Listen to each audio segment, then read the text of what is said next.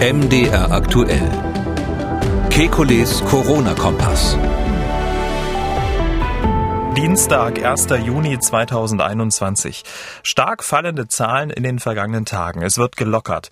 Wie vorsichtig müssen wir noch sein und auf welche Bevölkerungsgruppen müssen wir besonders achten?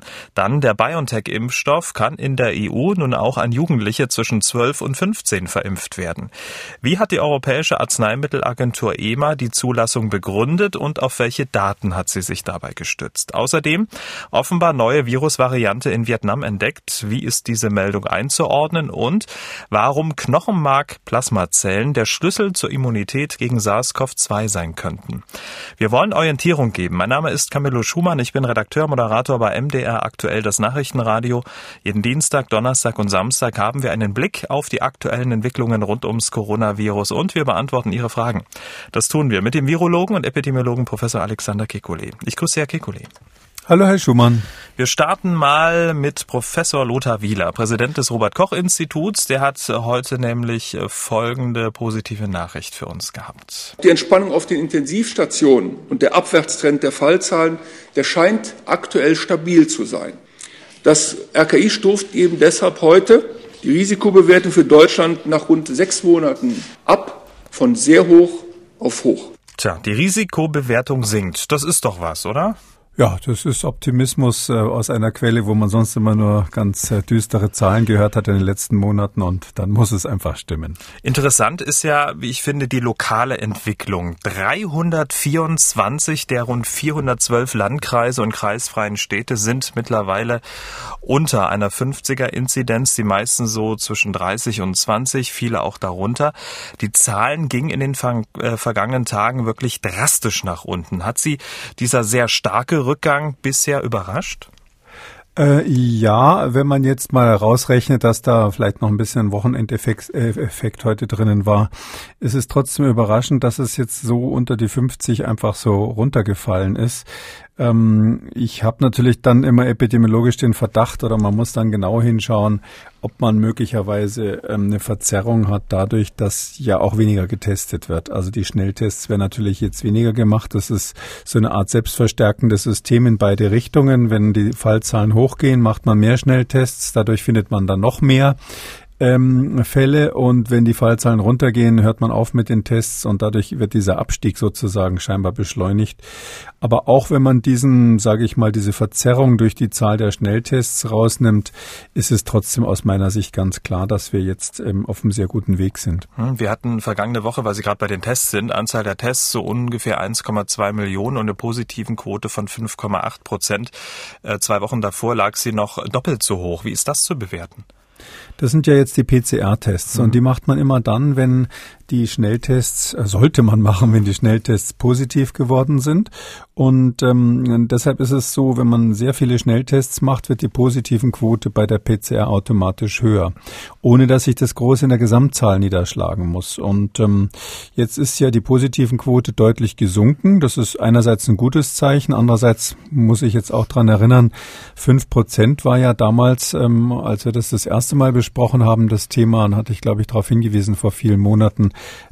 dass man in USA in manchen Bundesstaaten diese, diesen Quotient der positiven, der positiven Tests bei den PCRs als Indikator für das Pandemiegeschehen nimmt. Also noch stärker als die Inzidenz, ähm, so, so ähnlich wie bei uns die Inzidenz quasi stattdessen.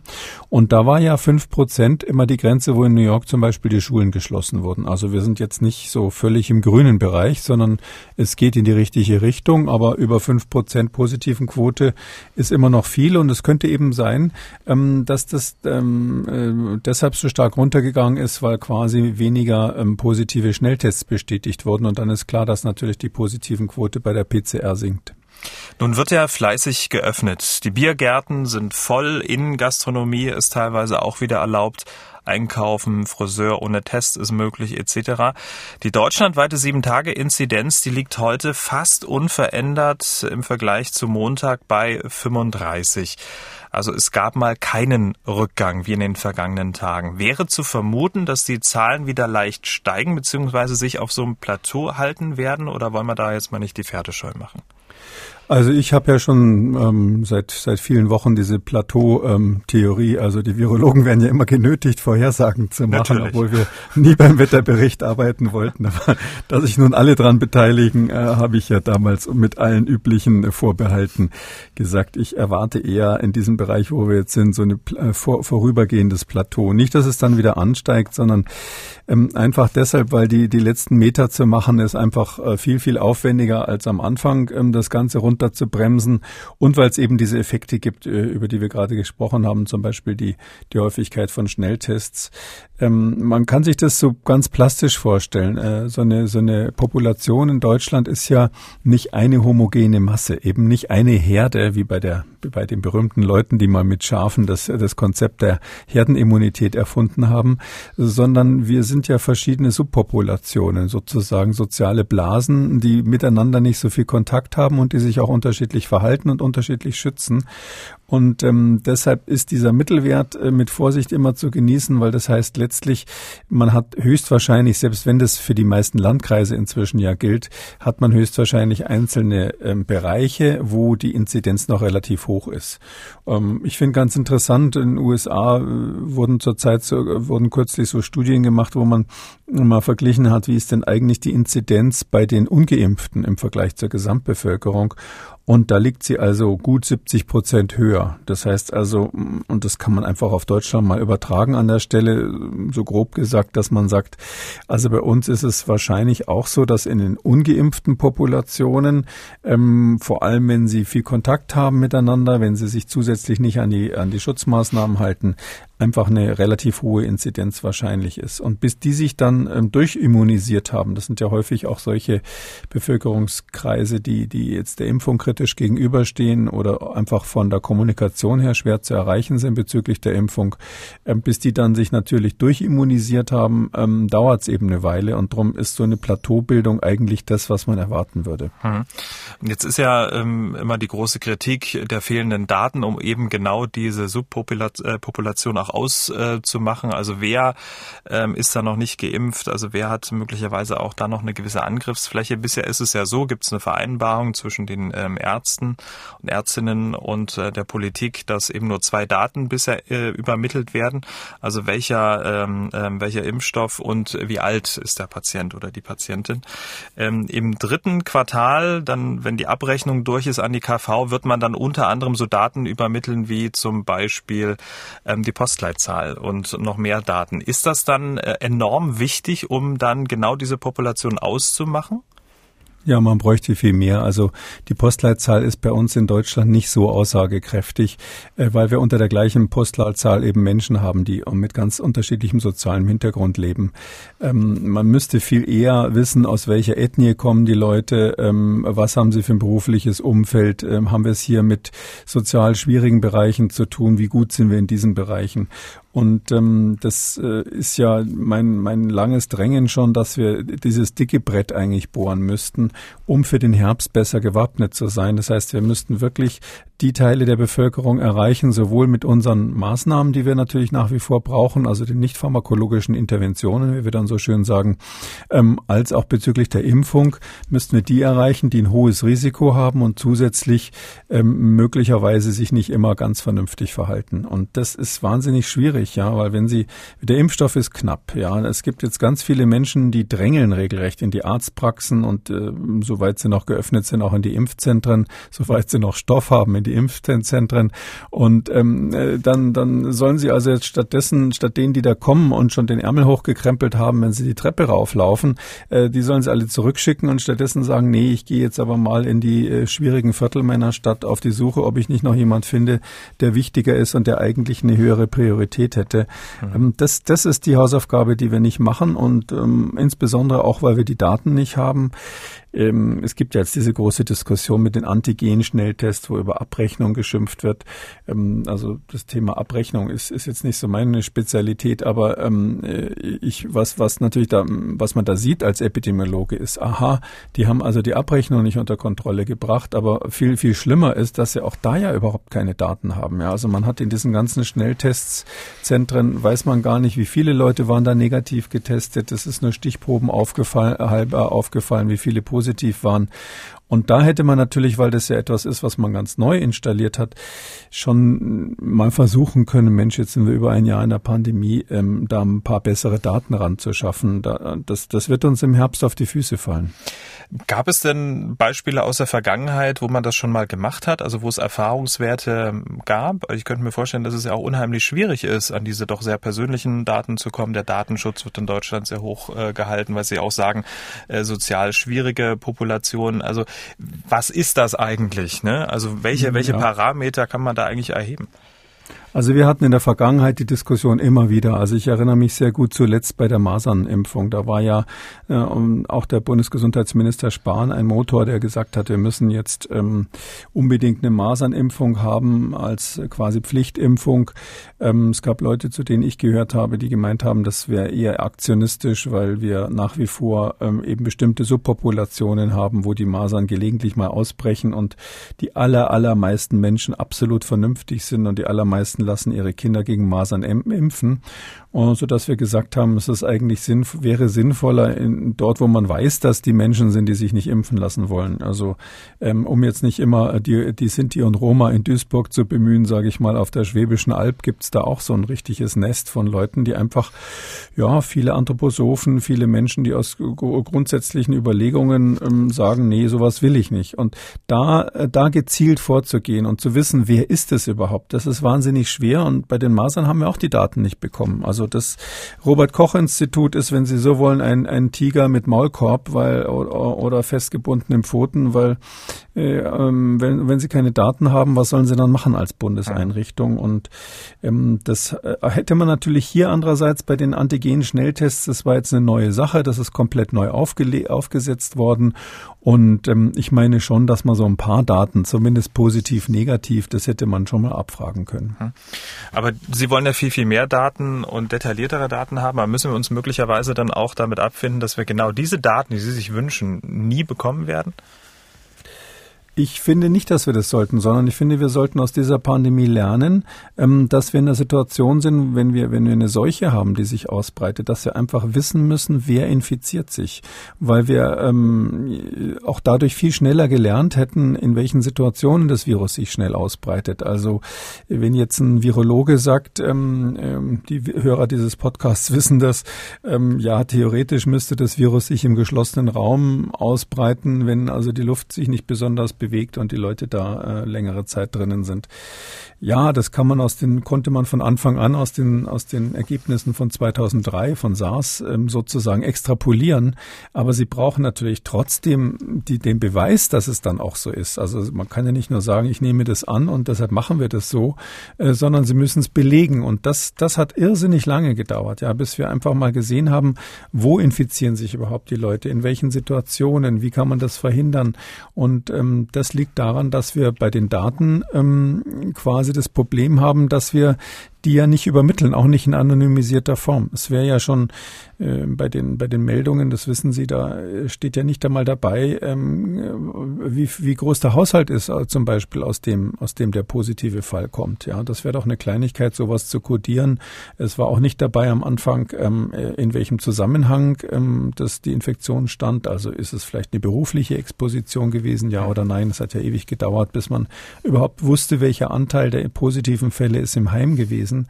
Mhm. Und das kostet halt immer Menschenleben. Und darum finde ich, das hat jetzt nichts damit zu tun, den Datenschutz jetzt hintanzustellen, sondern es geht ja hier um anonymisierte Daten. Nicht? Also es sind Meldedaten, da steht da sowieso nicht der Name in dem Fall dabei. Gibt es denn Beispiele aus dem Ausland, wo man diese Daten erhoben hat und dann auch besser mit der Pandemie umgehen konnte? Ja, also die USA sind natürlich jetzt zum Beispiel kein so äh, leuchtender Stern, weil Donald Trump ähm, viele wichtige Dinge dort geblockt hat, sonst wären die von Anfang an viel besser gewesen, weil, weil wissenschaftlich waren die sehr gut aufgestellt und ähm, anders als in Deutschland haben die wissenschaftlichen Berater in den USA auch von Anfang an die richtigen Empfehlungen gegeben. Ähm, die wurden nur ausge oder zum großen Teil gegeben, sage ich mal. Und ähm, und dort ist es eben ganz, finde ich ganz interessant. Die geben zum Beispiel natürlich bei der Meldung ähm, die Ethnie des ähm, des Positiven positiven Falls, äh, geben die weiter. Ähm, natürlich ohne Namen, das, da ist ja höchstens noch die Postleitzahl dabei. Und daher, ähm, sage ich mal, ist das aus meiner Sicht vom Datenschutz her kein Problem. Die haben aber einen umgekehrten Ansatz ein bisschen wie wir. Bei uns sagt man ja, man will niemanden diskriminieren. Man hat dann Angst, wenn dann rauskommt, was weiß ich, das wären rein theoretisch die Migranten, die, die häufig positiv sind. Das ist nicht der Fall gewesen, ja. Aber wenn es jetzt so gewesen wäre, dann ähm, hätte man Angst gehabt, dass es da Ressentiments in der Gesellschaft gibt. Also erhebt man die Daten gar nicht erst. In den USA ist es eher umgekehrt. Da erhebt man diese Daten, weil man aufgrund politischer Korrektheit sagt, wir wollen auf jeden Fall verhindern, dass zum Beispiel äh, Farbige in unserer Gesellschaft benachteiligt werden. Ja, und diese Benachteiligung, zum Beispiel schlechterer Zugang zu den Impfungen oder schlechterer Zugang zu den Testmöglichkeiten, das könnte man dann ablesen, möglicherweise. War ja auch so. Ja, die sind ja häufiger gestorben, weil sie auch weniger getestet wurden und so weiter. Und diese ganzen Studien, die, die macht man, weil man sagt, man will die Gleichberechtigung haben, aber um die Gleichberechtigung sozusagen zu quantifizieren, muss man erstmal die Daten haben. Also quasi aus dem gleichen Grund. Also, ja. Äh, sag mal, ethisch haben wir das gleiche Ziel. Nur wir hier in Deutschland sagen, nee, wir registrieren das gar nicht erst. Dann die Amerikaner registrieren es mit dem Ziel, soziale Ungerechtigkeiten zu identifizieren. Hm. Und wir erheben die Daten, wenn ich sie richtig verstehe, aus einem falsch verstandener Politically Correctness. Ich finde, ja, das ist jetzt ein bisschen anmaßend. Ich bin ja nun Virologe und Epidemiologe, also ich würde jetzt nicht mir so ein richtig politisches Urteil zutrauen, aber ich ähm, sehe halt einfach, dass wir dringend notwendige Daten für die pa Pandemiebekämpfung nicht hatten und zwar deshalb, weil wir sie ganz am Anfang nicht erhoben haben. Ich sage mal ein anderes Beispiel. Ich habe ja schon vor langem diesen Vorschlag gemacht, dass wir jetzt momentan äh, wenigstens die Leute, die jetzt aktuell geimpft werden, und das sind ja ganz viele, die jetzt gerade ihre Zweitimpfungen bekommen. Drum, drum ist es ja so ein bisschen, klemmt ja so ein bisschen mit den Erstimpfungen im Moment. Und ähm, die werden nicht registriert. Also die kriegen, äh, die werden natürlich irgendwo beim Arzt auf einen Zettel geschrieben, aber die werden nicht elektronisch erfasst, sonst wird auch nichts gemacht, um die zu erfassen. Ich hatte ja gesagt, wenn man äh, jedem einfach nur eine Nummer mitgibt, und zwar kann es die gleiche Nummer für den ganzen Tag beim Arzt sein, ohne dass er die täglich wechseln muss, muss er sich ja einmal am Tag eine Nummer ausdenken, wenn ich mal so sagen darf, ähm, und die allen Patienten mitgeben, dann hätte man schon den Fuß in der Tür, damit die sich dann selber hinterher registrieren können über ein Web Webportal zum Beispiel und man nicht die, ähm, die Digitalisierung ähm, dieser Analogdaten in einem zweiten Schritt wieder durch ein persönliches Treffen mit dem Arzt oder irgendeiner Behörde machen muss. Also selbst diese simple Sache, dass man sagt, Mensch, die kommen da zum Arzt, die werden da geimpft, der Arzt schreibt sich sowieso alles Mögliche von denen auf. Wir haben ja gerade gehört, Kassenärztliche Vereinigung äh, wird dann auch mit einbezogen. Aber äh, man wird diesen Impfpass hinterher ähm, nur so machen können, dass die eben nochmal hingehen. Und äh, da finde ich, das gibt so viele Dinge, wo man, wenn man so ganz operativ denkt, ja mal so ganz praktisch denkt, ähm, da, da hätte man vieles einfach mhm. machen können. Und ich glaube nicht, dass das, dass jetzt ein Datenschützer sich aufregt, ähm, wenn jetzt jeder Patient einen Zettel in die Hand gedrückt bekommt, wo eine, äh, was weiß ich, 15-stellige Ziffer draufsteht. Worüber ich sehr überrascht war, war, wie das Ganze technisch läuft bei den ähm, Schnelltests, in diesen Schnelltestzentren. Also von der Anmeldung ähm, über QR-Code und Netz bis zur Bescheinigung und äh, vorgefertigten PDF-Dokument mit Unterschrift des Arztes, ähm, Bescheinigung über das negative Testergebnis, lief das alles virtuell und das innerhalb von Minuten. Also da war ich richtig erstaunt, dass es ja gehen kann. Also das Beispiel wurde ja gebracht. Natürlich, ja. Also das ist, glaube ich, überall so. Das ist so ähnlich wie diese Luca-App, die inzwischen ja in aller Munde ist. Ähm, dass wir so etwas brauchen, war ja schon seit letzten Sommer relativ klar. Ähm, wahrscheinlich gab es Leute, die das noch davor gefordert haben, aber äh, die, die, also dieses Konzept war so richtig, sage ich mal, so ab Juni. Ja, es hat jetzt ein Jahr ungefähr, ist es jetzt her, dass, dass wir wussten, wir brauchen so eine Check-in-App. Und ähm, äh, das, wie, Mensch, wie lange hat das gedauert? Ja, und wie einfach sind die technischen Voraussetzungen zu schaffen. Und das Gleiche war ja bei den PCAs. Äh, wenn ich mich erinnere, in, in Bayern war es ja so, da konnte man diese Gratis-PCAs immer machen. Das ist bis heute noch so. Ähm, da geht man in so ein Zentrum, ähm, dauert ähm, also in, in der Regel nicht länger als fünf Minuten, manchmal zehn, wenn es voll ist. Und dann hat man vier Stunden später auf dem Handy das Ergebnis. Manchmal dauert sechs bis acht Stunden, je nachdem. Aber da sieht man, wie schnell jetzt so ein Labor, wenn, wenn alles durchdekliniert ist, arbeiten kann. Und ähm, dass dann dieser EU-Pass so langsam ist, dass die Behörde Robert Koch Institut solche Probleme hat, an die Daten ranzukommen. Das äh, sind Dinge, wo ich ein bisschen Angst habe. Wir müssen das sicher nochmal dis äh, diskutieren, so quasi, wenn diese Pandemie vorbei ist. Hier, hier in dieser Pandemie haben wir es nicht so richtig hingekriegt. Aber ich habe so ein bisschen die Befürchtung, dass dann wahrscheinlich keiner mehr Lust hat, darüber zu reden. Ja, uns, uns beide eingeschlossen. Das ist ja der normale menschliche Reflex, wenn man was Unangenehmes äh, hinter sich gebracht hat, wie so eine Pandemie, dass man dann sagt, so jetzt ist aber mal Schluss, jetzt will ich mich mit was anderem beschäftigen. Und wenn dann äh, das nächste Problem dieser Art kommt, stellen wir wieder fest, wir haben keine Daten. Ich habe ja das Déjà-vu schon gehabt von 2009. Der damalige Bundesgesundheitsminister saß mit dir, mit mir damals bei Maybrit Illner und hat also auch gesagt, in den nächsten Wochen werden wir die Kommunikation zwischen den äh, Landesgesund den Gesundheitsämtern und dem RKI verbessern. 2009, ja, ist schon ein bisschen her. Also daher ist wirklich die Frage, ähm, werden wir diesmal was lernen, ja oder nein? Ich hoffe sehr, ähm, dass irgendwie so ein gewisser Schwung drinnen bleibt, dass man ein paar Sachen verbessert für die Zukunft. Bleiben wir noch ganz kurz bei den Zahlen. Nur vier Landkreise liegen noch über einer 100er Inzidenz ähm, und damit greifen für sie ja auch noch die Maßnahmen der Bundesnotbremse. Aber die Tage dieser Bremse sind gezählt. Regierungssprecher Steffen Seibert gestern in der Bundespressekonferenz dazu. Wenn die sehr erfreuliche Entwicklung der letzten Wochen anhält, was wir alle hoffen, dann ist aus heutiger Sicht die Tendenz, diese Notbremse mit dem 30.06. auslaufen zu lassen. Aber das ist natürlich ähm, abhängig von der pandemischen Entwicklung. Sollte die Bundesnotbremse über den 30.06. hinaus verlängert werden? Ich glaube, jetzt aktiv sie zu verlängern, ist aus meiner Sicht nicht notwendig, weil das wäre wieder so ein, so ein Akt, der natürlich vor allem Politikern schwerfallen würde. Wir haben ja Bundestagswahlen und in Sachsen-Anhalt haben wir auch noch Wahlen demnächst ähm, am nächsten Wochenende. Das heißt also, es ist ähm, sicher, wäre sicher das falsche Signal, sich jetzt hinzusetzen und aktiv zu sagen, wir verlängern jetzt die Notbremse. Auf der anderen Seite muss man sagen, naja, es ist eine Bremse, die sowieso erst ab 100 greift und die Kanzlerin hat, glaube ich, angedeutet, ähm, dass wenn die Fallzahlen wieder steigen sollten, dass man dann die Bundesnotbremse wieder brauchen würde. Ähm, das erinnert mich so ähnlich, als wenn Sie sagen, naja, die Handbremse im Auto habe ich jetzt im letzten Jahr nicht gebraucht, jetzt baue ich sie aus. Ähm, also eine Bremse, die ich nicht brauche, stört mich eigentlich auch nicht, wenn sie da ist, weil sie ja erst bremst ab 100 und ab 100 brauche ich sie sowieso wieder. Deshalb kann ich es jetzt so rein logisch nicht ganz nachvollziehen, aber politisch kann ich es nachvollziehen, dass das jetzt nichts, mach, nichts ist, was ein Politiker ähm, machen will. Vielleicht zum praktischen Aspekt. Also ich habe ja sehr deutlich gemacht, dass ich die Ausgangssperre als Teil dieser Bundesnotbremse äh, äh nicht für sinnvoll hielt ähm, aus verschiedenen Gründen. Und wenn man jetzt die Bremse erstmal auslaufen lässt und im Falle eines Falles dann neu einführt, vielleicht kann man dann über die nächtliche Ausgangssperre ähm, nochmal nachdenken, ob die in dieser Form wieder rein muss. Also nochmal neu justieren, die Bundesnotbremse 2.0 sozusagen. Ähm, alle zwei Wochen veröffentlichen ja Statistiker der Ludwig-Maximilians-Universität München Daten zur Pandemie, Infektionsgeschehen, Sterblichkeit etc. Und dazu schreiben die Wissenschaftler dann auch Erklärungen und Interpretationen der Daten. Und der letzte Bericht, der befasst sich unter anderem mit der Wirkung des Lockdown Light und ähm, der Bundesnotbremse. Und dort steht, ich würde das mal kurz vorlesen, man erkennt dabei, dass der R-Wert bereits vor dem Lockdown Light am 2. November 2020 sowie der Verschärfung am 16. Dezember 2020 sank, was somit auf eine Abschwächung des Infektionsgeschehens bereits vor den ergriffenen Maßnahmen hindeutet bedeutet. Dann weiter, ab Mitte April fällt der R-Wert erneut.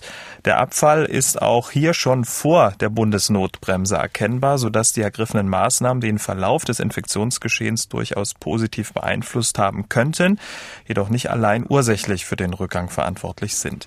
Herr Kekulé, also die Maßnahmen kamen nach dem Effekt und hatten offenbar gar nicht so große Auswirkungen. Wie ist das erklärbar? Mm, ja, so ganz wie die ähm, Münchner Statistiker sehe ich das nicht. Das ist übrigens eine ähm, sehr empfehlenswerte Lektüre, wenn jemand ähm, Spaß hat, sich das genau anzuschauen, weil die wirklich ähm, immer wieder ähm, kluge Analysen machen. Das ist das Institut für Statistik an der Münchner LMU ähm, zusammen mit der medizinischen Epidemiologie dort. Das heißt ähm, Covid Data Analysis Group CODEC nennen die sich. Und die machen das schon lange und eigentlich nicht so viel beachtet. Ähm, ja, und also in dem Fall haben sie ähm, ein Phänomen eigentlich nochmal aufgezeigt ähm, anhand des R-Werts, ähm, was wir schon kennen. Da, wenn ich das richtig erinnere, haben wir mit der Viola Priesemann schon vor ganz langer Zeit hier mal drüber geredet. Ähm, das gab es in der ersten Welle auch schon. Da hatte man den Lockdown und dann gesehen, Mensch, komisch. Hinterher sieht man das ja leider immer erst, Mensch, komisch. Also die, die, die, der R-Wert ist schon runtergegangen, bevor der Lockdown erklärt wurde. Und ähm, das gleiche Phänomen haben wir eben jetzt hier beim Lockdown Light im November gehabt, bei der Verschärfung im Dezember und auch bei der Bundesnotbremse im April. Ähm, ich, ähm, das, das Phänomen ist letztlich so, erstens, es werden ja Teilmaßnahmen in den Ländern häufig vorher schon ergriffen. Ja, das hatten wir auch im Frühjahr schon, das hatten wir dann auch beim Lockdown Light, dass zum Teil dann ähm, erste Maßnahmen vorher schon angekündigt oder tatsächlich in ein, einzelnen Bundesländern ergriffen wurden. Bei der Bundesnotbremse war es ja ganz klar so, das hat ja ziemlich lange gedauert, bis das da ähm, durch die Gesetzesänderung und so weiter dann durchgestellt wurde. Und da sind ja einige Bundesländer schon vorangegangen und haben gesagt, wir machen machen das jetzt einfach, bevor vom Bund quasi das dann auch formal festgelegt ist. Plus die Bürger, die natürlich in der Situation verstehen, okay, die Zahlen gehen hoch, es wird wieder ernst, wir müssen jetzt was tun, so dass ich glaube, solche Maßnahmen werfen einfach ihre Schatten voraus. Das heißt aber umgekehrt, wenn man die Maßnahmen nicht ankündigen und ergreifen würde, dann gäbe es eben diese Reaktion meines Erachtens nicht. Also diese, diese Schlussfolgerung der Autoren, die Sie gerade vorgelesen haben, dass sie sagen, das war nicht alleine ursächlich. Also da bin ich jetzt nicht so sicher, weil äh, ja, es war jetzt nicht als Maßnahme ganz alleine ursächlich, aber das psychologische Umfeld, was damit geschaffen wurde, die Tatsache, dass einzelne Politiker schon mal Entscheidungen für ihre Bereiche getroffen haben, dieses Gesamtpaket hängt natürlich mit der Bundesnotbremse und der Diskussion zusammen, so dass ich davor warnen würde, jetzt zu sagen, das hätte man gar nicht gebraucht. Das ist ja immer so ein bisschen die die die Gefahr, die da im Raum steht. Hm. Ähm, also mit anderen Worten, ähm, dass ähm, zu den Maßnahmen die Zeit davor auch gezählt werden muss. Also was Sie gerade eben gesagt haben, die Diskussion der Politiker, dann auch ähm, die mediale Berichterstattung. Das Ganze massiert in Anführungszeichen ja schon die Menschen, äh, sich darauf vorzubereiten, dass dann was kommen wird, möglicherweise. Ja, genau. Also das, das, das, der, das Entscheidende bei jeder, bei jeder Infektionskrankheit, das Entscheidende ist immer das Individuum selbst. Also der, der Mensch selber ist die letzte Verteidigungslinie gegen Krankheitserreger und in gewisser Weise auch die einzige, weil sie können ja nicht einen Wall rund um Deutschland bauen, äh, der die Viren draußen hält. Naja, gut, bei den Einreisekontrollen hätte man drüber nachdenken können, aber so richtig funktioniert das ja nicht.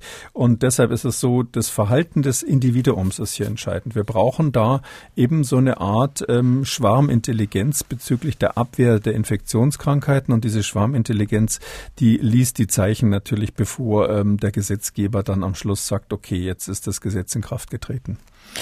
Unabhängig mal von der Bundesnotbremse muss ja der Bundestag bis Ende Juni auch über das Fortgelten der sogenannten epidemischen Lage von nationaler Tragweite entscheiden.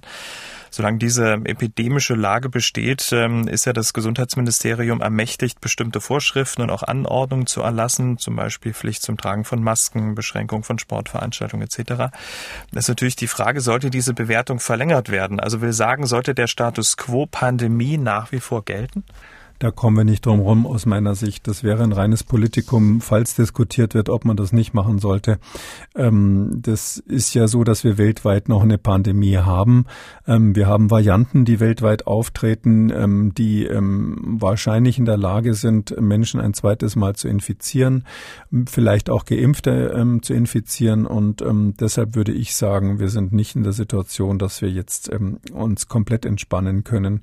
Ich rechne wirklich mit einer weiteren weiteren Welle im Herbst. Ähm, diese Welle wird aber nach allem, was wir jetzt ähm, aus dem Kaffeesatz lesen können, ähm, wesentlich sanfter verlaufen. Wenn wir ganz viel Glück haben, wird es so ähnlich wie eine schwere Infektionskrankheit oder vergleichbar mit der Influenza laufen.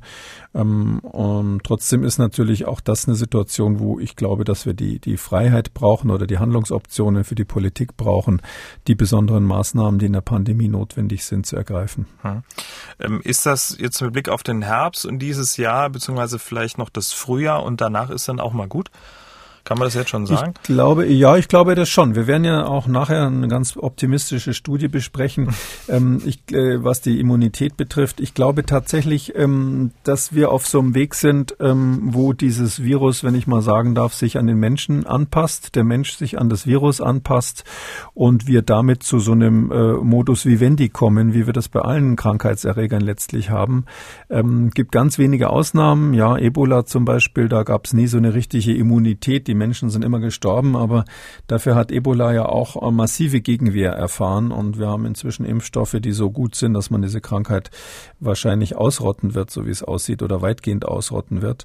Und ähm, ich glaube, dass dieses äh, das Schicksal von diesem SARS-CoV-2-Virus ähm, jetzt nicht ist, dass es komplett verschwinden wird. Also ich persönlich glaube nicht an die Eradikation. Ähm, es wird auch meiner Meinung nach nicht in dem Sinn endemisch bleiben, dass wir ständig weitere Infektionen haben, äh, die wir überhaupt nicht unter Kontrolle bekommen, sondern es wird in einen kontrollierten Zustand übergehen. Es wird so sein, dass das Virus sich immer mal wieder verändert. Da werden aus, vor allem aus dem Ausland dann neue Varianten auftauchen, ähm, die dann Zweitinfektionen Infektionen, Drittinfektionen machen können. Möglicherweise brauchen wir dann aufge, mm, Impfstoffe. Das ist gut möglich. Oder zumindest wäre es sinnvoll, welche zu haben, um die Zahl der Zweitinfektionen zu drücken. Aber das wird im Grunde genommen so ein bisschen Business as usual sein. Ja, wir haben ja eine ganze lange Liste von Kinderkrankheiten, gegen die wir regelmäßig impfen. Äh, es wird dann vielleicht am Ende des Tages eine Impfung mehr sein. Kinder ist genau das Stichwort. Kinder ab zwölf Jahren können nun in der Europäischen Union mit dem Corona-Impfstoff von BioNTech Pfizer geimpft werden. Die EU-Kommission ist der Empfehlung der EU-Arzneimittelbehörde EMA ja gefolgt, den Impfstoff für Personen unter 16 zuzulassen. Die Mitgliedstaaten, die können jetzt also selber entscheiden, ob sie ihre Impfkampagne auch auf junge Leute ausweiten. Ähm, wir haben ja letzte Woche sehr ausführlich und sehr differenziert über ähm, die Impfung von Kindern äh, besprochen. Ähm, wie bewerten bewerten Sie denn die Argumentation der EMA für die Zulassung für die Kinder zwischen 12 und 15? Ist das eine Zulassung, ich sag mal, erster Klasse? Ja, das ist vielleicht eine gute Formulierung, Zulassung zweiter Klasse, ja. Also erstens muss man rein formal sagen, die EMA lässt ja nicht zu, das ist in Europa anders als in den USA, sondern die EMA spricht eine Empfehlung aus ähm, für die Europäische Kommission und die formale Zulassung macht die Europäische Kommission. Diesen Schritt habe ich jetzt bewusst übersprungen, aber es ist gut, äh, dass Sie es nochmal gesagt haben, weil die Empfehlung für die Zulassung, da gab es ja dann auch in der Berichterstattung retrospektiv so ein bisschen Verwirrung, äh, weil dann die Überschrift war, äh, die EMA empfiehlt ähm, den Impfstoff, was natürlich falsch ist. Ja, genau. Also das ist ähm, ein bisschen skurrile. Ich meine, die Europäer müssen immer alles speziell machen. Die haben sich ja auch später zusammengerauft als die Bundesstaaten der Vereinigten Staaten in Amerika. Und ähm, deshalb gibt's immer alle möglichen Extraklauseln. Und ähm, eine Extraklausel, die man sich eben ausbedungen hat, schon vor langer Zeit, das ist nicht erst als die EMA da von London nach Amsterdam umgezogen ist, war eben, dass man gesagt hat, ähm, die darf selber nicht autonom die Zulassung machen. Da so viel, so viel wollte man den europäischen äh, Institutionen dann doch nicht ähm, zutrauen, sondern die spricht eine Empfehlung aus, die dann von der Europäischen Kommission letztlich abgehakt wird. Da gibt es so ein Gremium in der, in der Kommission, die, das, das das macht, was meines Wissens auch aus mehreren Ländern dann nochmal zusammengesetzt ist, ist aber letztlich reine Formsache. Das ist ganz klar und ähm, so läuft's halt in Europa. Das ist aber keine Empfehlung zur Impfung. Das muss man vielleicht, genau wie Sie sagen, in der öffentlichen Diskussion nochmal auseinanderhalten. Also die, die Zulassung ist ja die Voraussetzung dafür, dass etwas überhaupt vermarktet werden darf bei uns. Also das ist eine Marktautorisierung, dass man es verkaufen darf letztlich. Aber bloß weil es verkauft werden darf, heißt ja noch lange nicht, dass man es kaufen muss oder kaufen soll. Und diese zweite Stufe der Empfehlung, das macht ja dann bei uns in Deutschland die Ständige Impfkommission. Theoretisch gibt auch Politiker, die in letzter Zeit meinen, sie könnten sowas. Aber im Prinzip macht es die Ständige Impfkommission. Und das, was die EMA macht, ist eine Empfehlung zur Zulassung. Also ist letztlich die Voraussetzung für die Zulassung. Mehr, mehr als das ist es nicht.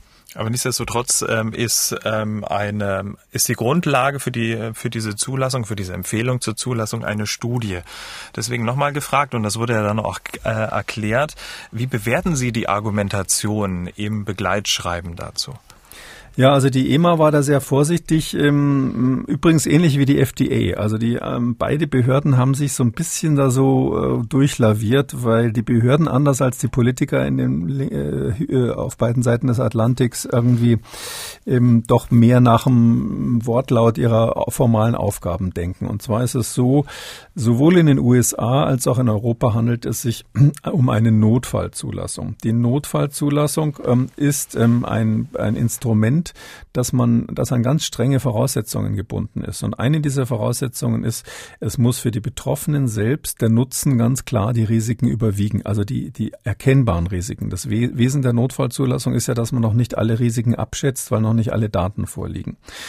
So, und in dieser Lage ähm, muss jetzt, um auf die EMA speziell zu sprechen zu kommen, müssen die also eine Empfehlung abgeben, die sich eigentlich bezieht auf die Betroffenen selbst. Also man darf eigentlich nicht so indirekt argumentieren nach dem Motto, ähm, wir wollen jetzt äh, die Pandemie insgesamt bekämpfen, drum werden jetzt die Kinder geimpft oder so ähnlich, sondern man muss äh, nachweisen, warum es für die Kinder in dem Fall zwischen 12 und 15 Jahren von Vorteil ist.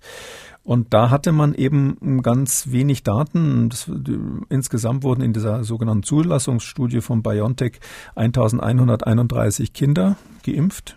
Das ist nicht sehr viel, ähm, also Kinder zwischen 12 und 15. Äh, wenn wir uns erinnern, fast 36.000 Erwachsene wurden zusammengenommen für die Impfstoffe von BioNTech und Moderna, die ja sehr, sehr ähnlich sind, geimpft. Und wir haben etwas über 250 Millionen ähm, äh, Impfungen, äh, Personen, die geimpft wurden inzwischen weltweit mit diesen RNA-Impfstoffen. Also bei den Kindern Basis der, der Überlegungen 1131 plus nochmal ungefähr genauso viele als Kontrollgruppe, die aber ähm, quasi Kochsalzlösung bekommen haben.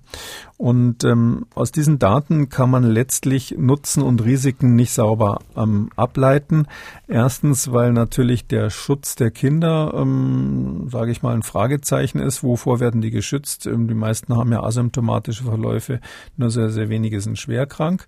Und zweitens, weil die Risiken, also seltene Nebenwirkungen, um die es da geht, oder langfristige Nebenwirkungen selbstverständlich bei einer Beobachtungszeit von zwei Monaten und 1131 äh, Personen, die geimpft wurden, nicht wirklich ablesbar ist. Was hat die EMA also gemacht?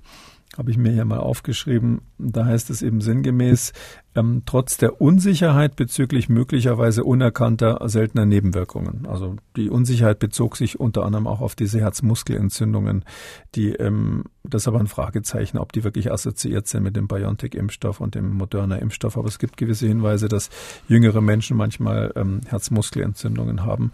Und trotz all dieser Unsicherheiten sagen sie, der Nutzen überwiegt bei den 12- bis 15-Jährigen trotzdem die Risiken. Und jetzt kommt's. Und zwar insbesondere für Kinder, mit Vorerkrankungen, die das Risiko schwerer Verläufe von Covid erhöhen. Das heißt also insbesondere die mit Vorerkrankungen. Und da ist natürlich die Sache glasklar. Also jemand mit Vorerkrankungen muss sich impfen lassen, egal in welchem Alter, wenn diese Vorerkrankung das Risiko des schweren Verlaufs erhöht. Aber diese Einschränkung, dass die sagen, okay, das überwiegt insbesondere in diesem Fall, das heißt letztlich, Sie haben, ähm, was mich jetzt in dem Fall, äh, was ich sehr positiv finde, ganz genau verstanden, was Ihr gesetzlicher Auftrag ist. Ich habe ja vorher so ein bisschen befürchtet, dass Sie darüber hinweg galoppieren, sondern nein, die haben das genau wörtlich genommen, was die Voraussetzungen der Notfallzulassung sind in Europa. Ähm, und Sie haben im Grunde genommen uneingeschränkt die Impfung nur für Risikopersonen im Alter von 12 bis 15 empfohlen. Äh, das werden die Leute von der Ständigen Impfkommission auch ganz genau lesen so. Also selbst von der Zulassung her ist es so, dass man im Grunde genommen gesagt hat, ähm, bei Risikopersonen uneingeschränkt in dem Alter.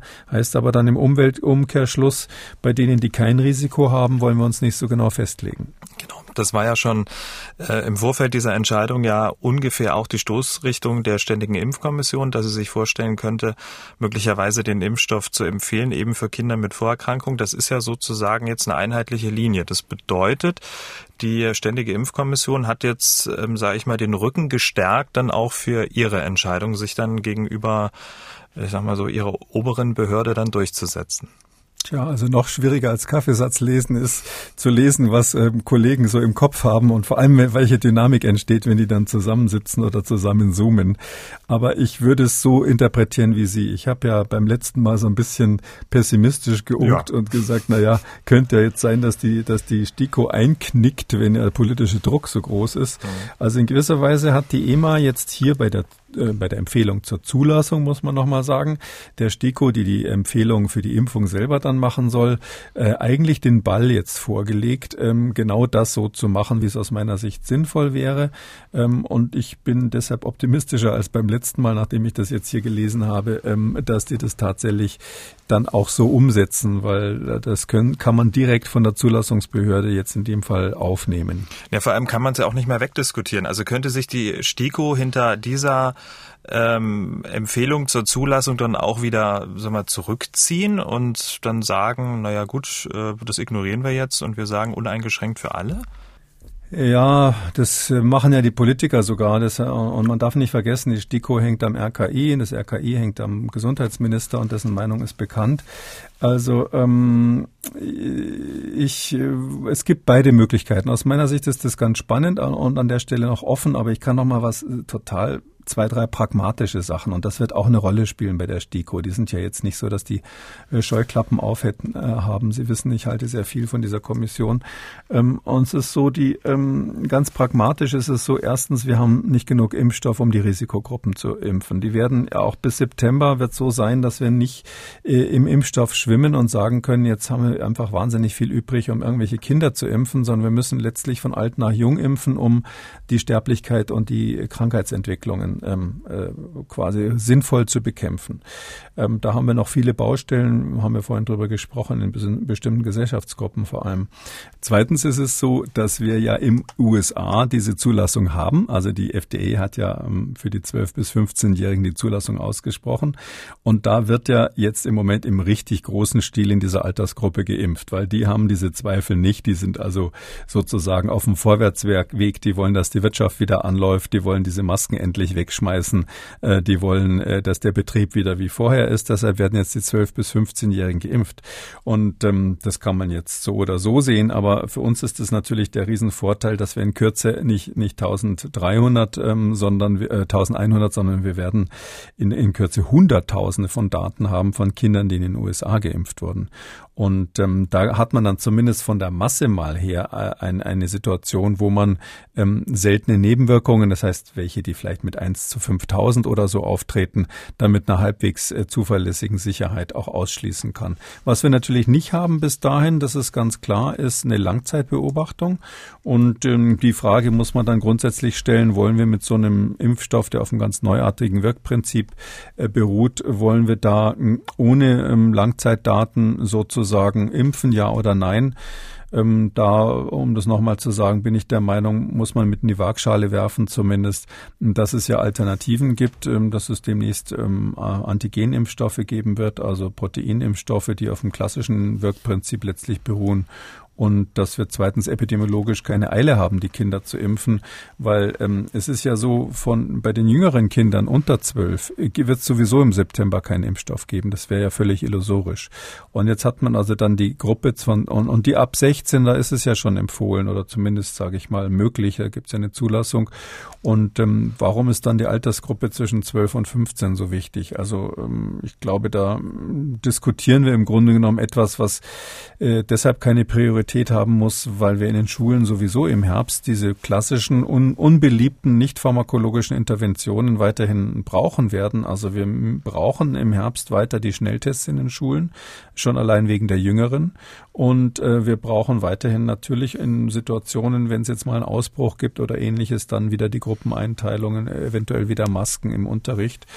Ähm, wenn die Inzidenz insgesamt niedrig ist, und davon gehe ich mal aus, dass wir das hinkriegen, und ähm, dann sind wir in der Situation, dass wir ähm, aus meiner Sicht ähm, die Impfung der Schüler epidemiologisch nicht brauchen. Also das ist kein, gibt keine Notwendigkeit, das jetzt unbedingt zu machen. Und deshalb sage ich, wir könnten es auch ein bisschen geruhsamer angehen an der Stelle. Wie gesagt, der Impfstoff ist sowieso knapp. Mal schauen, ob dann so viel da ist.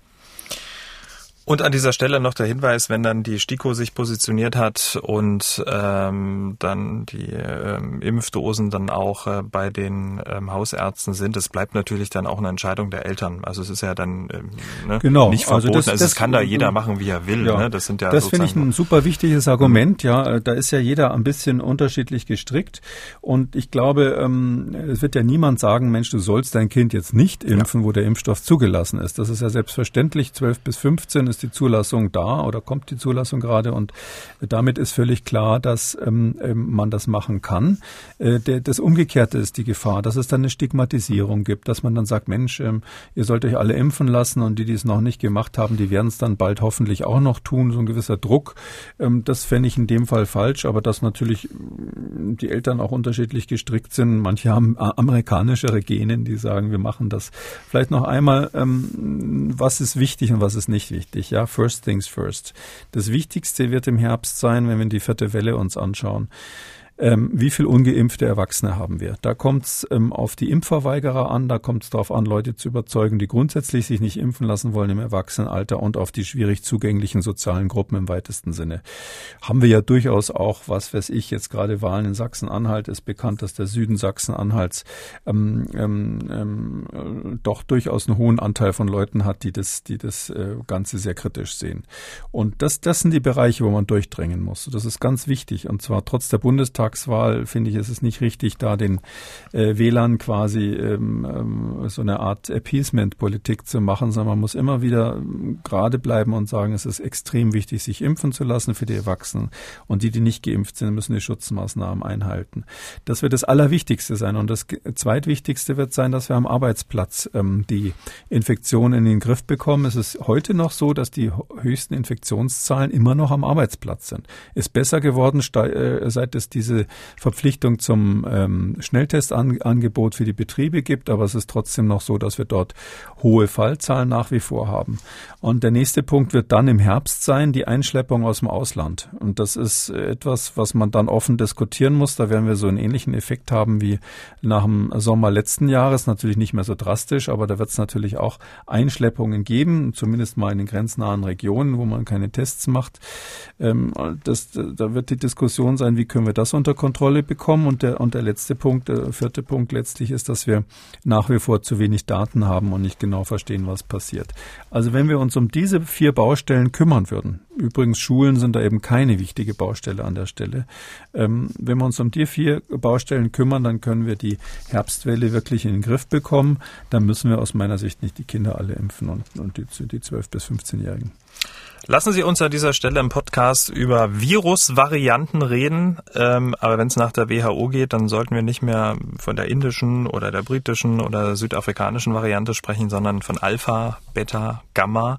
Denn die WHO hat die Varianten nach dem griechischen Alphabet nun umbenannt. Die indische Variante zum Beispiel heißt jetzt Delta, Alpha, die britische, Beta, die südafrikanische und Gamma, die brasilianische. Das Argument, so soll die Stigmatisierung einzelner Länder vermieden werden, also aus PC-Gründen.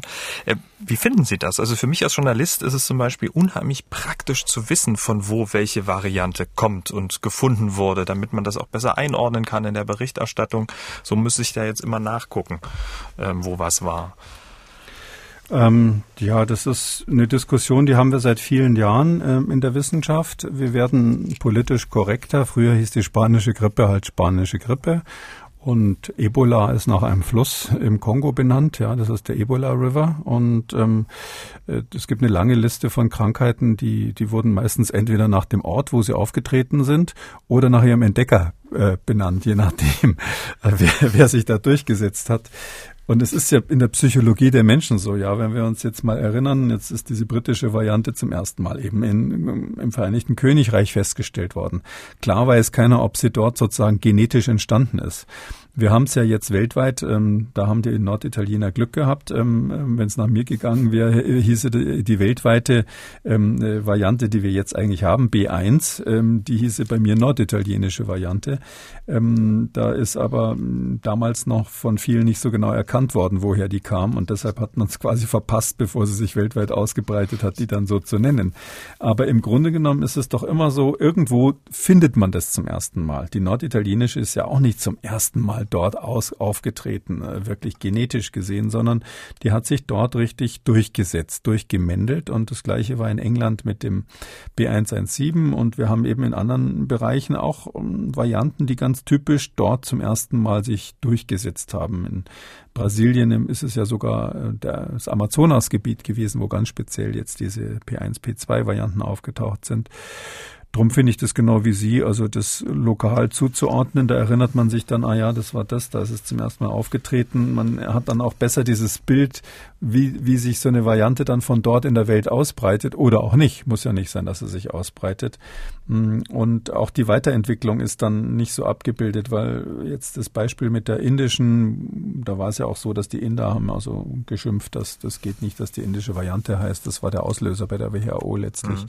Den Briten war das egal, glaube glaube ich. Und ähm, die, da ist ja so die indische, original indische Variante. Ähm, ähm, da ist es ja so, die ist ja eine Stufe weiterentwickelt im Vereinigten Königreich. Also die ist ja, die hat einen Ableger im in England und dort ist es aber so, die heißt dann Punkt 2 schon hinten, weil die da doch noch eine Weiterentwicklung ist. Und ähm, da müsste man dann Alpha 1 und Alpha 2 und in England ist dann die Delta 2 und naja, also ich finde, es ist äh, jetzt trägt eigentlich nur zur zusätzlichen Verwirrung bei, wenn man jetzt in öffentlichen Bereichen spricht. Und für, für uns Epidemiologen, wir benutzen sowieso diese Nummern, weil da kann man besser ähm, wirklich erkennen, wer von wem abstammt. Tja, und wie machen wir es jetzt hier im Podcast, wenn wir das nicht mehr sagen dürfen? Oder, oder wir, wir dürfen das doch noch, oder gibt's hier schon, gibt's hier schon ein Verbot? Nee. Nein, natürlich also ich nicht. Finde, das nehm, also ich nehme das zur Kenntnis, dass es da wieder eine neue Nomenklatur gibt. Ähm, ich, ich finde, wenn wir jetzt bisher immer von der indischen Variante gesprochen haben, müssen wir halt mal einen Disclaimer machen, damit, dass wir damit ja. weder, weder den Ministerpräsident ähm, äh, von Indien äh, beleidigen wollen ähm, und noch damit irgendwelche irgendwelche Inder irgendwie äh, herabsetzen wollen. Und ich glaube, also ja, das, das ist so, wissen Sie, wenn Sie, ich erinnere mich in der Anfangszeit, ja, da gab es ja Leute, die haben die Straße gewechselt, äh, wenn ihnen jemand, der asiatisch aussah, entgegenkam, weil es hieß, die, diese, dieses Virus kommt aus Asien. Und ähm, Donald Trump hat es dann auch immer chinesisches Virus genannt, was natürlich auch nicht so nett war. Äh, und das hat in der Tat dann in bestimmten Gesellschaften dazu geführt, dass da ähm, Aggressionen entstanden sind und Vorurteile entstanden sind. Ich glaube aber nicht, dass man, indem man da jetzt Alpha, Beta, Delta dazu sagt, ähm, irgendwie das aus dem Kopf der Leute rausbekommt, wo das ursprünglich mal herkam. Und deshalb glaube ich, das ist letztlich Nebenschauplatz.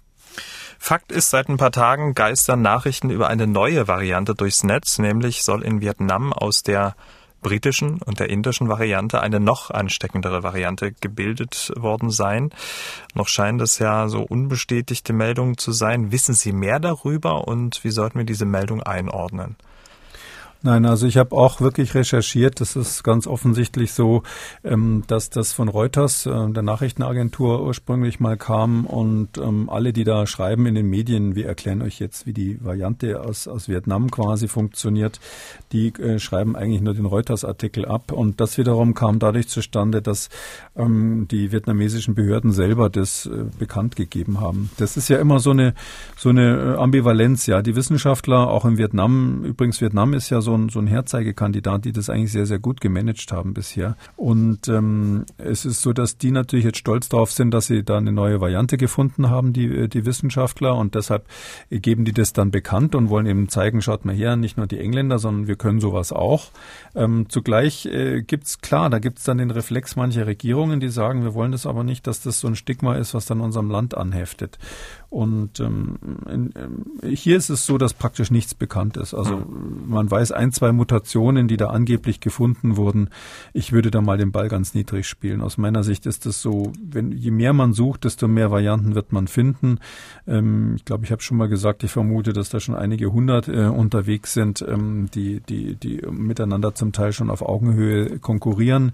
Ähm, die Viren wollen sich ja auch durchsetzen und optimieren sich. Und man kann nur daran erinnern nochmal, dass, äh, dass das da ja eine Parallelevolution stattfindet. Also ähm, die, die Varianten in Südamerika, in Südafrika, in Indien und in England, die stammen ja nicht ähm, unbedingt voneinander ab, wenn man jetzt mal davon absieht, dass die indische nach England auch gewandert ist, sondern die sind unabhängig voneinander, mehr oder minder unabhängig voneinander aus diesem norditalienischen Typ entstanden.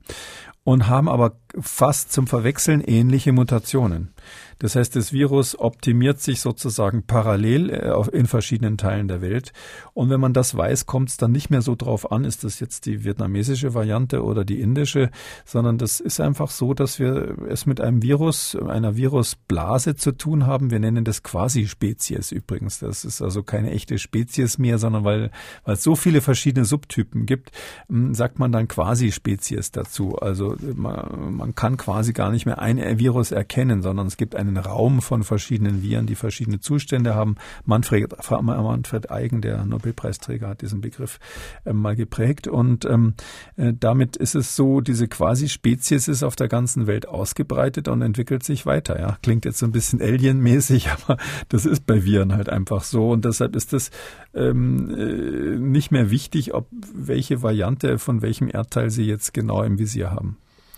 Gut, trotzdem vielleicht so ein kleiner Blick mal drauf. Vielleicht spielt die Variante hier im Podcast ja nochmal eine Rolle, aber zum derzeitigen Zeitpunkt keine gesicherten Informationen ähm, zur Verbreitung, Sterblichkeit etc. Das ist, äh, das hat man noch absolut im Dunkeln. Das ist eine reine Spekulation. Man wird auch in, in Vietnam nicht ähm, solche Reproduktionszahlen besonders sauber erheben können. Das konnten wir nicht einmal in Brasilien. Ja, es ist so, dass nicht einmal in Brasilien, auch nicht in Südafrika, wir saubere Zahlen haben, ob zum Beispiel der, der R-Wert, also das R0 quasi die, die natürliche Ausbreitungsgeschwindigkeit dieser Variante höher ist oder nicht. Man kann das annehmen. Das ist höchstwahrscheinlich so, sonst würde sie sich nicht so durchsetzen gegenüber den anderen. Aber das sauber gemessen wurde sowas bisher meines Wissens nur im Vereinigten Königreich. Und wir wissen in Vietnam noch gar nichts. Das sind eben Mutationen, wo die, die Leute, die die entdeckt haben, gesagt haben, ui, das sieht aber gefährlich aus. Und die Variante ist relativ häufig nachgewiesen worden, aber so viel sequenziert haben die natürlich auch nicht. Deshalb würde ich sagen, erstmal kein Grund, äh, schlecht zu schlafen erstmal. Und wir sind jetzt am Ende und Sie haben es ja schon angekündigt, das Positive kommt jetzt. Äh, die positive Studie zum Schluss, nämlich ähm, die Antwort auf die Frage, wie lange hält eigentlich Immunität nach einer SARS-CoV-2-Infektion an? Zu dieser Frage wurden ja schon einige Studien durchgeführt. Letzte Woche haben wir in Ausgabe 186 zum Beispiel über neutralisierende Antikörper und ihre Rolle im Kampf gegen das Virus gesprochen. Und nun mh, mm, scheint es Zellen im menschlichen Körper zu geben oder auch zu geben, die ein Gedächtnis wie ein Elefant haben könnten, nämlich die Plasmazellen des Knochenmarkes. Forscher der Washington University School of Medicine haben ihre Studie jetzt zur Begutachtung im Nature hochgeladen. Herr Kekuli, Sie haben sich's durchgelesen. Erst einmal, wie bewerten Sie so grundsätzlich diese, diese Erkenntnis? Ja, also das ist schon ganz toll, weil ähm, wir, es, wir haben es hier nochmal mit der, ähm, mit der humoralen Antwort zu tun, der sogenannten humoralen Antwort, das ist die Antikörperantwort. Also es gibt ja diese zytotoxischen T-Zellen, die andere Zellen kaputt machen, wo das Virus drinnen ist. Und hier geht es jetzt um die Antikörperbildung im weitesten Sinne. Das, das machen die sogenannten B-Zellen, B-Lymphozyten. Und ähm, da ähm, äh, kann man jetzt sagen, der, der Elefant, das Elefantengedächtnis steckt uns in den Knochen, ähm, weil es ist äh, tatsächlich so, ähm, wir haben zwei Arten von Gedächtniszellen bei diesen B-Zellen. Das eine sind die klassischen Memory Cells oder Gedächtniszellen, ähm, die ähm, haben die Eigenschaft, dass sie ähm, reaktiviert werden, wenn man von der mit einem ähnlichen Virus wieder infiziert wird und dann relativ schnell Antikörper produzierende Zellen herstellen können. Also die, die äh, entwickeln sich dann weiter in Antikörper produzierende Zellen und dadurch ist die Antwort schneller und spezifischer als bei der ersten Infektion und dieser Gedächtniszelleffekt ist ein wichtiges Standbein des Immunsystems. Und das andere Standbein dieser, dieser Antikörperbildung ist eben, dass es, äh, es gibt es noch gar nicht so lange, das ist meines Wissens erst vor ein paar Jahren entdeckt worden, dass das wirklich so funktioniert. Ähm, das sind im Knochenmark lagernde Plasmazellen, wie die heißen, also Zellen, die Antikörper produzieren, ähm, die aber nicht komplett abgeschaltet sind, sondern die weiter Antikörper herstellen. Also die sind quasi ähm, schlafende, schlafende Antikörperproduzenten ähm, und die auf niedrigem Niveau weiter Antikörper machen. Und das sind eben diese Knochen, langlebende Knochenmarksplasmazellen. Und wenn die hergestellt werden und wenn die vorhanden sind, dann heißt es, dass man eine wirklich komplett durchlaufende Immunantwort gehabt hat auf dieses SARS-CoV-2-Virus. Da ist nämlich vorher ein Reifungsschritt in den Lymphknoten passiert. Ähm, in den sogenannten Lympholikeln kommt es dann zum, zur Bildung eines Keimzentrums, heißt das, und, und dabei reifen diese, äh, diese, diese äh, B-Lymphozyten so weit, dass eben am Schluss diese langlebigen Knochen, Knochenzellen entstehen. Ähm, und äh, wenn man die nachgewiesen hat, was jetzt hier der Fall ist, dann beweist es, dass das Immunsystem Immunsystem sozusagen alle Register gezogen hat bei der Produktion der Antikörper. Und da gab es eben früher ein Fragezeichen. Da gab es Leute, die gesagt haben, hm, es gibt Hinweise darauf, dass das gar nicht richtig stattfindet bei den Coronaviren, dass irgendwie die Immunantwort unvollständig ist. Was ist da mit den Antikörpern, die da so oft nach vier Monaten wieder verschwinden? Ähm, das könnte ein Hinweis darauf sein, dass wir ganz unser Gedächtnis, unser immunologisches Gedächtnis gegen dieses Coronavirus verlieren. Und diese Vermutung, die da im Raum stand, ähm, eigentlich schon sehr, sehr lange, weil, weil man am Anfang eben diese Daten aus China hatte, wo die Antikörper, die, die man so einfach messen kann, verschwunden sind zum Teil. Mhm. Diese Vermutung, die ist vom Tisch jetzt damit. Und die große Frage ist ja, sind die dann in ausreichender Zahl vorhanden, um dann auch substanziell gegen ähm, das Virus vorgehen zu können? Ja, also da reicht eine kleine Zahl. Das ist das Interessante. Also ähm, das kann man sich so vorstellen. Es gibt am Anfang, wenn jetzt so ein Virus kommt, ähm, gibt es ganz viele ähm, Antikörper produzierende Zellen. Die heißen dann Lymphoblasten an der Stelle, B-Lymphoblasten. Und die ähm, machen schlampige große Mengen von Antikörpern, die aber nicht so speziell sind. Und von denen gibt es dann eben nach einer Weile, so nach ein paar Monaten, gibt es so einen Übergang, etwa nach vier Monaten, wo diese Lymphoblasten langsam abnehmen Damon? Verschwinden und auch die von ihnen produzierten Antikörper und stattdessen eben diese super spezialisierten ähm, äh, langlebigen Knochenmarkszellen entstehen, die im Knochenmark dann auch hauptsächlich sitzen ähm, und die machen wenig Antikörper, aber dafür hohe Qualität, wenn ich mal so sagen mhm. darf. Und dieser Übergang, den kennen wir zum Beispiel von anderen Viren, der ist bei der Influenza sehr genau ähm, erforscht worden und diese Arbeitsgruppe aus ähm, St. Louis da in, in Missouri, die hat das eben hier jetzt auch mal gezeigt für ähm, für das, für das SARS-CoV-2-Virus. Und deshalb finde ich, ist das eigentlich jetzt der letzte Beleg, dass wir wahrscheinlich, wenn man das positiv sieht, ähm, lebenslang eine Immunität haben gegen genau oder äh, zumindest ein immunologisches Gedächtnis haben gegen das Virus, was uns genau infiziert hat. Also genau die Variante von SARS-CoV-2, die uns infiziert hat, die vergisst unser Immunsystem nicht und ähm, ist dann auch ähm, bereit und fähig, ähm, dagegen vorzugehen? Ja, das, davon kann man ausgehen. Also was wir nicht genau wissen, eine Schwäche bei der Studie gibt immer irgendwelche Wermutstropfen, ist, es gibt zwei, zwei Wermutstropfen. Das eine ist, ähm, es wurden jetzt nicht speziell die neutralisierenden Antikörper getestet. Das muss man im nächsten Schritt machen, ob das auch wirklich neutralisierende Antikörper sind, die da generiert werden von diesen ähm, langlebigen ähm, Plasmazellen, die da im, im Knochenmark sitzen. Ähm, und das Zweite ist, ähm, dass wir ähm, hier hauptsächlich äh, leichte Verläufe hatten. Also das war so, dass man insgesamt bei 18 Probanden das Knochenmark entnommen hat. das ist also, also das ist jetzt nicht so eine super angenehme Sache. Da bohrt man so in den den Beckenkamm, in den Knochen rein unter örtlicher Betäubung. Und dann haben sie das, das so etwa sieben bis acht Monate nach der Infektion. Und da haben sie eben diese Untersuchung mitgemacht. Ähm, nach elf Monaten haben fünf von denen sich bereit erklärt, das nochmal zu machen. Die anderen wollten scheinbar nicht mehr. Und ähm, deshalb hat man jetzt nicht so wahnsinnig viele Daten.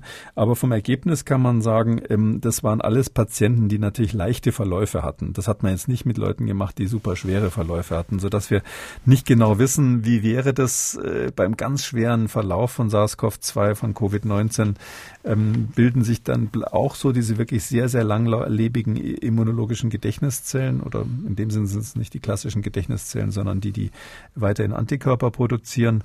Ähm, dieses Fragezeichen steht noch so ein bisschen im Raum, ob das bei schweren Verläufen, dadurch, dass das Immunsystem ja da ganz massiv gestört wird bei dem, bei der schweren Covid-Erkrankung, ob das da auch funktioniert. Ähm, kann man den Vergleich machen mit Ebola? Wir wissen, in Westafrika 2014 wurde Ebola relativ genau untersucht. Da gab es ja auch Überlebende. Und ähm, das macht also das Immunsystem noch mehr kaputt als, als die Covid-Infektion. Und auch da war es so, dass selbst schwere Ebola-Verläufe immer diese ganz lang anhaltende Immunität durch diese äh, Knochenmarksplasmazellen hatten. Sodass wir wissen, bei Ebola zumindest hing es wohl mit der Schwere des Verlaufs nicht zusammen. Darum bin ich ganz optimistisch, dass es hier, obwohl die Studie das jetzt nicht gezeigt hat, ähm, genauso der Fall ist, dass Leute, die schweres Covid hatten, trotzdem auch dann äh, lebenslänglich ähm, so eine Erkennung haben, also einen Wiedererkennungswert. Also man kann sich so vorstellen, diese Zellen sind so ein bisschen unser Gästebuch für die Infektionserreger, die uns je besucht haben. Und in diesem Gästebuch ist einfach der Eintrag nicht mit Bleistift oder mit irgendwas, was schnell weggeht, sondern mit dicker Tinte eingetragen und das wird also nicht vergessen. War schön hier, komme wieder. Ähm, ist das denn ein äh, biologischer Vorgang, ähm, der jedem Menschen zu eigen ist oder wird das da auch nochmal ausgesiebt?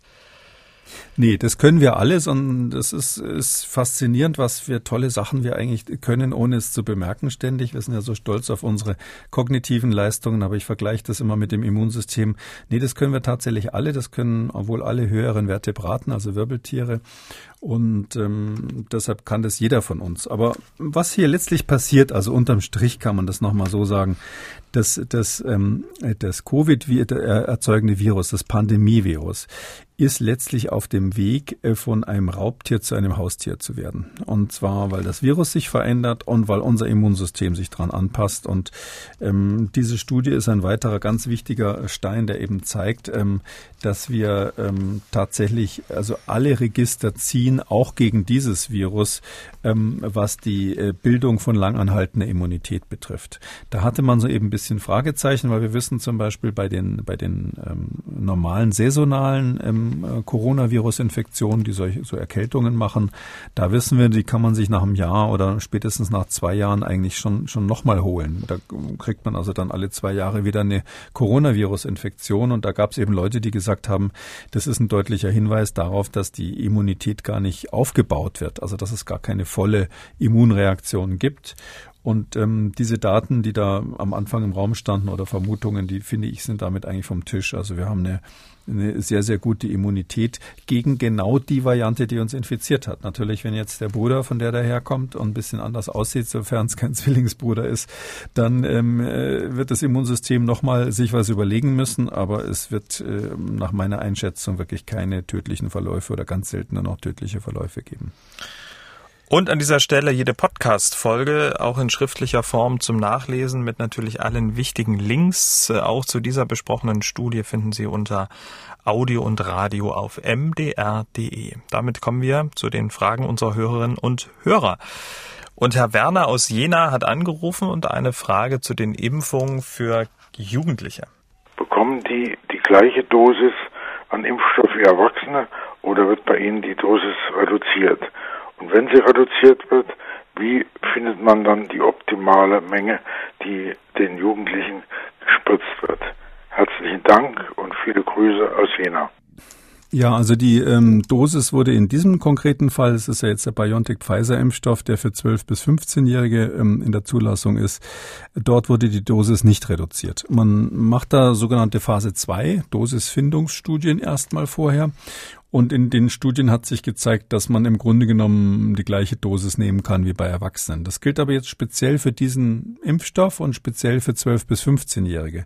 Wenn wir es mit jüngeren Kindern zu tun haben, muss höchstwahrscheinlich die Dosis dann reduziert werden, weil das Immunsystem von jüngeren Kindern einfach stärker reagiert.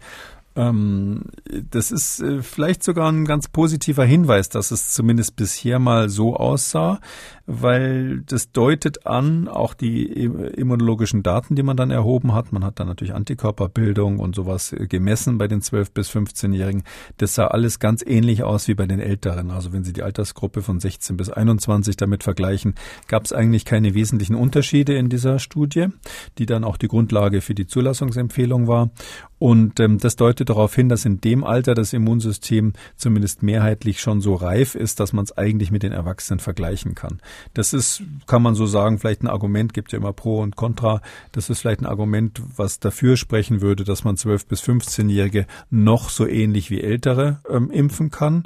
Ähm, aber es ist ganz sicher, dass bei den Jüngeren dann, wenn das Immunsystem unreifer ist, man nochmal über die Dosis nachdenken muss. Und ja, wie macht man das? Das ist halt immer schwierig. Also ähm, man muss bei den Kindern dann verschiedene Dosen ausprobieren. Ähm, und natürlich in, wird man hauptsächlich runtergehen mit der Dosis von den Erwachsenen. Ähm, das übertreibt man in so einer pandemischen Situation natürlich nicht. Ja, also da, dass man das jetzt sozusagen abstimmt bis aufs letzte Optimum wird man nicht machen, sondern man wird vielleicht zwei oder drei verschiedene Konzentrationen nehmen und gucken, reicht die niedrigste Konzentration vielleicht schon aus, um ähm, hier einen Immunschutz herbeizuführen. Ähm, da fängt, macht man ja dann auch nicht sofort als nächstes die Altersgruppe 0,5 bis 11, sondern da wird man ja wahrscheinlich erstmal eine Altersgruppe sowas wie 7 bis 11 als nächstes machen, als nächste Stufe und ähm, dort halt ausprobieren, ob eine geringere Dosis ausreicht. Das ist da wesentlich schwieriger, weil man die Immunantwort von diesen Kindern, auch wenn man Blut abnimmt und dann guckt, wie sieht's mit den Antikörpern und den Zellen aus, die sich da bilden, das kann man nicht so einfach eins zu eins mit Erwachsenen vergleichen. Also je jünger, desto komplexer wird die Frage. Damit sind wir am Ende von Ausgabe 189. Vielen Dank, Herr Kikoli. Wir hören uns dann am Donnerstag wieder.